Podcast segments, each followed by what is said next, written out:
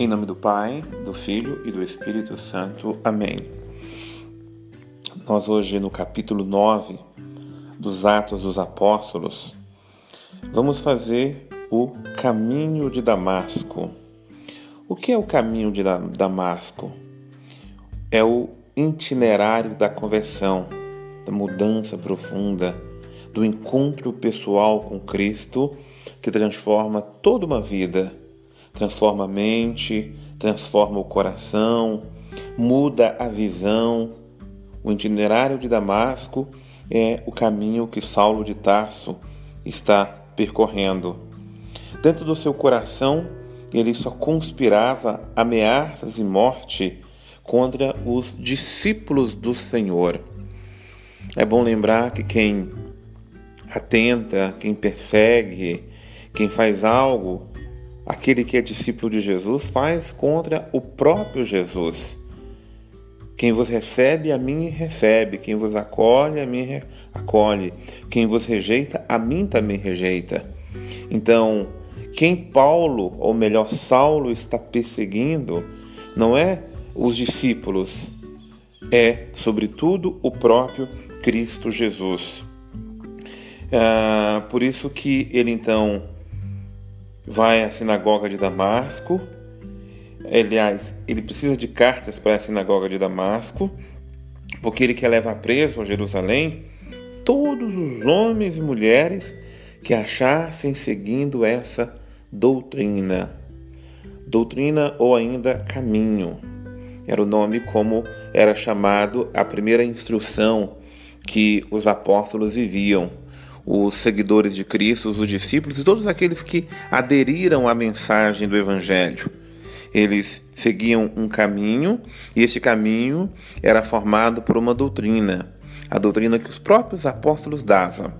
Era aquele itinerário básico, o anúncio da salvação ou querigma, a revelação que vinha lá das passagens do Antigo Testamento até chegar-se a Cristo Jesus o anúncio de Cristo Jesus como Salvador, o arrependimento dos pecados e receber o dom do Espírito Santo. Mas quando estava Saulo perto de Damasco, ele foi cercado por uma luz resplandecente. Primeira coisa, o coração de Paulo, um coração de um homem religioso, um homem que conhecia a lei de Deus, mas dentro daquele coração havia muitas. É, lu, havia luzes e havia trevas. Mas as trevas eram maiores que as luzes. Que trevas, é, que trevas havia no coração de Saulo? A mágoa, o ressentimento, o ódio, a vingança, a perseguição e tudo aquilo que ele alimentava dentro dele. Mas tudo isso ele fazia por um zelo Paulo era fariseu de formação. Ele tinha zelo pelas coisas de Deus. Uma vez que ele tinha esse zelo pelas coisas de Deus, ele fazia isso por intuição divina dentro do seu coração. Mas é importante lembrar que nós muitas vezes transforma, transformamos intuições humanas em intuições divinas. Nós transformamos aquilo que está dentro de nós ardendo como se fosse algo de Deus, é Deus nos falando. E essa confusão cresce dentro do nosso coração. O coração nosso é cercado por luzes e por trevas. Mas o pior de tudo é a cegueira que não permite nós enxergarmos as trevas. Estamos transformando-nos em trevas e olhando para as trevas, guiado pelas trevas, como se as trevas fossem luz. É preciso cair em si, e aqui entra a luz de Cristo. Eu sou a luz do mundo. Quem me segue não andará nas trevas, mas terá a luz da vida. Nós precisamos ser encontrados por essa luz no caminho, no itinerário de Damasco. Quem se põe a caminho da conversão precisa sempre se abrir para uma luz que se encontra escondida. Não basta ter conhecimento de Deus, não basta ser é, conhecedor da lei de Deus, das coisas de Deus. se não permitirmos sermos iluminados por essa luz interior. É uma luz que vem dentro de nós e no primeiro momento que ela causa, ela nos derruba no chão. Ela nos faz cair por terra. É a luz que muitas vezes levamos com rasteiras, com decepções, com as coisas que não dão certo na vida. E isso é muito interessante porque são as melhores oportunidades que temos na vida para reencontrar a verdade, para reencontrar uma luz que está obscura dentro de nós. Por isso, o caminho de Damasco ele é necessário para todos nós em todas as etapas da nossa vida, para que possamos encontrar muitas vezes a verdade que está escondida, apagada e tirar convicções que nós muitas vezes temos, que são convicções humanas, e nós as interpretamos como se fosse divina. E a luz, ela vem ao encontro de Paulo e diz: Saulo, Saulo, por que é que me persegues?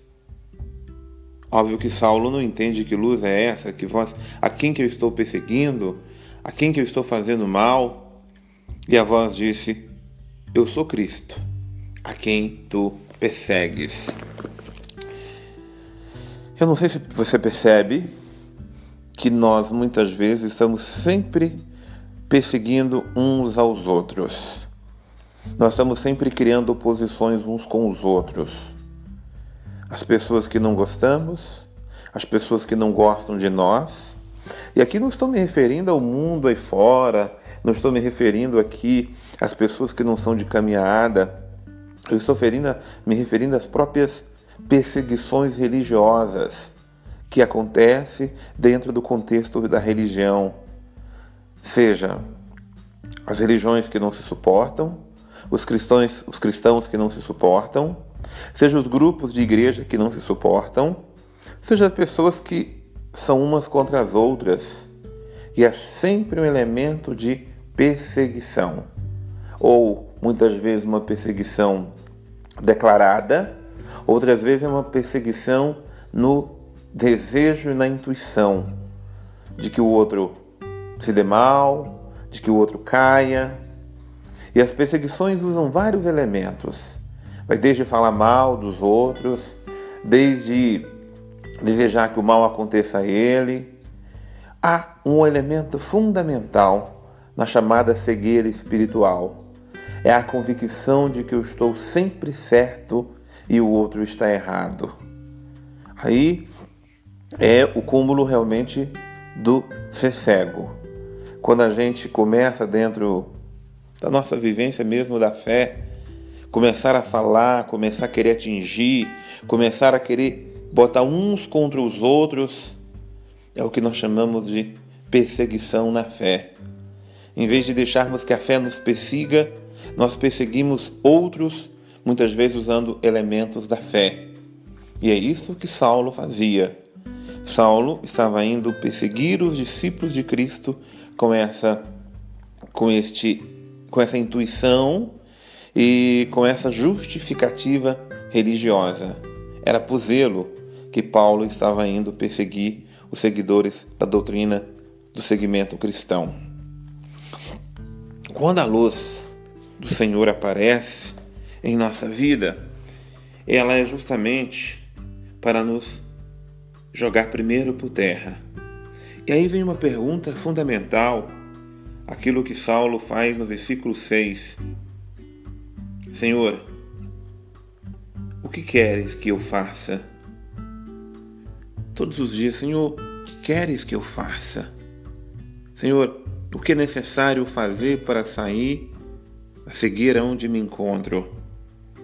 A voz responde, o Senhor nos responde: levanta-te, entra na cidade, ali será dito o que deves fazer.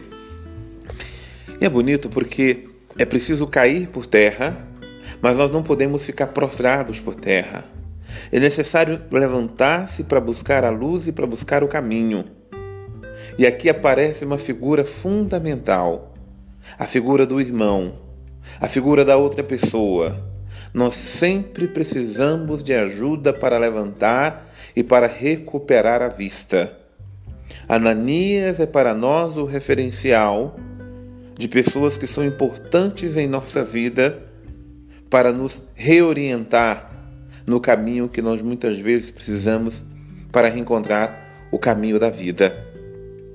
Nós precisamos de Ananias em nossa vida e precisamos ser Ananias na vida do outro, na vida do próximo. E Ananias é um instrumento de Deus. Ananias é aquele que se abre para a graça de Deus. Ananias é aquele que se deixa ser usado por Deus para ser condutor da graça, para ser condutor da visão, para ser condutor da luz. Ananias não é a luz, mas ele é o caminho pela qual faz Paulo cair em si novamente e recuperar sua visão. Mas para a gente recuperar a visão, ou para qualquer situação em que vivemos seguir na vida, é preciso cair as escamas. As escamas que fecham os olhos, as escamas que não deixam enxergar verdades, as escamas que nos deixam cegos, as escamas que nos deixam ver as coisas de forma distorcida, errada. Por isso, no caminho de Damasco, há sempre um Ananias, um diretor espiritual, um irmão mais velho, uma pessoa de fé. Nós sempre precisamos de alguém para nos ajudar a recuperar a visão interior. A figura de Ananias é para nós, então, um exemplo fundamental de como precisamos nos deixar guiar por Deus. Uma pessoa, quando ela está cega, ela geralmente não precisa de ajuda de ninguém. Ela acha que enxerga e ela novamente é muito soberba, orgulhosa. E ela por si mesmo quer achar a verdade ou se acha dona da verdade. Cair por terra é saber eu preciso do outro e o outro é para mim a luz, ou melhor, o caminho da luz para eu continuar andando e poder continuar caminhando. Paulo, depois que recupera a vista, agora se levanta de verdade e é batizado. Toma o alimento e sai fortalecido. Imediatamente começa a proclamar que Jesus é o Filho de Deus. Recuperar a vista é recuperar a visão interior, é poder recuperar a visão e ver o mundo com os olhos de Deus. E poder agora proclamar que aquilo que eu fazia, eu agora vou fazer de outra maneira. Se antes eu perseguia, eu agora vou proclamar que Jesus é o Senhor. Mas a dinâmica da conversão, seja diária ou seja para toda uma vida, o caminho de Damasco é sempre inverter o caminho. Veja, Paulo queria perseguir, agora ele vai proclamar. Eu queria falar mal dos irmãos, eu queria mal aquele irmão, agora eu vou querer bem a ele. Eu vou protegê-lo. Não é que agora eu vou encobrir os defeitos dele. Eu agora vou ver coisas que eu não via. A dinâmica da conversão é a dinâmica do amor transformador. É a capacidade de ver o mundo, as situações que para mim antes eram obscuras, de uma forma diferente. Não pense caminho de conversão apenas uma pessoa que deixa de ser pagã e passou a ter fé, de uma pessoa que era cristã, de uma pessoa que não era cristã e passou a ser, de alguém que não aceitava a doutrina e agora aceita. É uma conversão maravilhosa mas a conversão é, acima de tudo, a mudança de passos, a mudança de caminho. É inverter a direção que eu estou dando para a minha vida e deixar que Cristo agora me aponte o caminho inverso. Aquilo que eu tinha como convicção, eu derrubo minhas convicções por terra e agora Cristo me convence. Nele, qual é a direção que eu devo dar para a minha vida? A conversão de Paulo o leva agora a ser um instrumento do amor de Deus. No primeiro momento, você vai perceber que uma pessoa convertida, ou que está no caminho de conversão, ou que queira mudar de vida, ela encontra ainda muito receios e barreiras pelo caminho. Você veja que Paulo não vai ser bem aceito logo no início. É muito normal. Afinal de contas, até pouco tempo, todos sabiam que ele era um perseguidor, o mal que ele fez e assim por diante. Mas é um convite a todos nós a repensarmos o acolhimento, o acreditar na mudança do outro, a dar ao outro a oportunidade para que ele realmente tenha acolhimento na sua mudança e transformação de vida. E aqui entra uma outra figura essencial, a figura de Barnabé. Barnabé vai ser o caminho para que Paulo seja o melhor. Aliás, Saulo, a partir de agora, passa a ser Paulo. Saulo era o homem velho que perseguia. Paulo é o homem que anuncia proclama Jesus o Cristo. Mas, voltando à figura de Barnabé, ele agora é fundamental para acolher, para introduzir, para apresentar, para testemunhar para a comunidade aquilo que Deus realizou na vida de Paulo. Por isso, Barnabé é importante para fazer com que esse homem seja acolhido, apresentado aos apóstolos e é por isso também que Paulo vai a Jerusalém, porque quem confirma os irmãos na fé é a comunidade dos apóstolos, até agora centrada em Jerusalém, porque é de Jerusalém que essa palavra vai ser levada a todas as nações. Nós vamos mais adiante continuar seguindo o itinerário da conversão de Paulo e, sobretudo, aquilo que Deus vai realizar através dele. O capítulo de hoje encerra dizendo que a igreja, e aqui aparece pela segunda vez a palavra igreja, ela então gozava de paz por toda a Judéia, Galiléia e Samaria, ou seja, em toda a região de Israel, ela gozava por um período curto, mas um período importante de paz, e dessa forma eles continuavam caminhando no temor a Deus e na assistência do Espírito Santo, e a igreja crescia. Os dois milagres que se seguem, não vou me deter muito neles, é, seja Pedro, que e, é novamente a figura de Pedro, porque essa primeira parte dos Atos dos Apóstolos, apesar da introdução que fez agora de, de Paulo, mas nós estamos vendo que elas são os Atos de Pedro. Por isso, logo Lucas retoma a figura e a pessoa de Pedro, já que nesse primeiro momento é, Pedro é a pessoa mais importante. Daqui a pouco é que Paulo de fato entra em cena. Por isso, Pedro continua expandindo a igreja por toda a região de Israel. Né? Então, ele agora levanta aquele homem paralítico ah, que se chamava Enéas e depois a ressurreição daquela ah, mulher que se chamava Tabita em grego Dorcas, da qual era uma mulher rica em boas obras, em caridade, veio a falecer. Vai lembrar os dois milagres realizados, eles vão na verdade recordar os próprios milagres que Jesus fazia e que a igreja nascente, ela dá sinais de ser a continuadora da missão de Jesus. A missão de Jesus é fazer com que os paralíticos, aqueles que estão paralisados na vida, possam andar, aqueles que estão mortos possam voltar a viver. Ah, por isso que sinais maiores às vezes são feitos para ser, na verdade, um sinal da graça maior. O grande ressuscitado e o grande paralítico deste capítulo é, na verdade, a figura de Saulo. Parecia um homem difícil, quase que impossível da conversão acontecer. Mas aquilo que parece impossível para Deus, para os homens, é possível para Deus, porque nada é impossível para Deus. A minha conversão, a sua conversão, a conversão de quem quer que seja.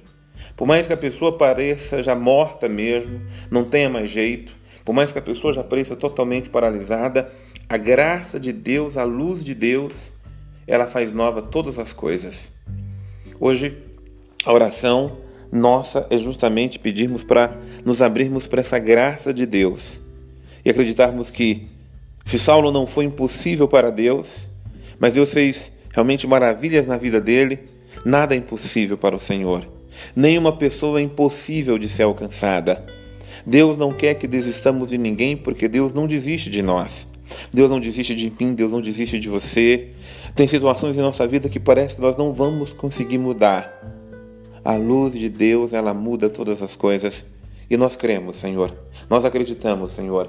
Nós nos colocamos debaixo da tua palavra, porque nós cremos que ela realiza maravilhas em nosso coração, mas também acreditamos que ela realiza maravilhas em toda a humanidade, porque o Senhor faz nova todas as coisas e por isso nos submetemos a ti, ao teu Espírito, para que realize graças, prodígios, convenção e mudança em nossa vida.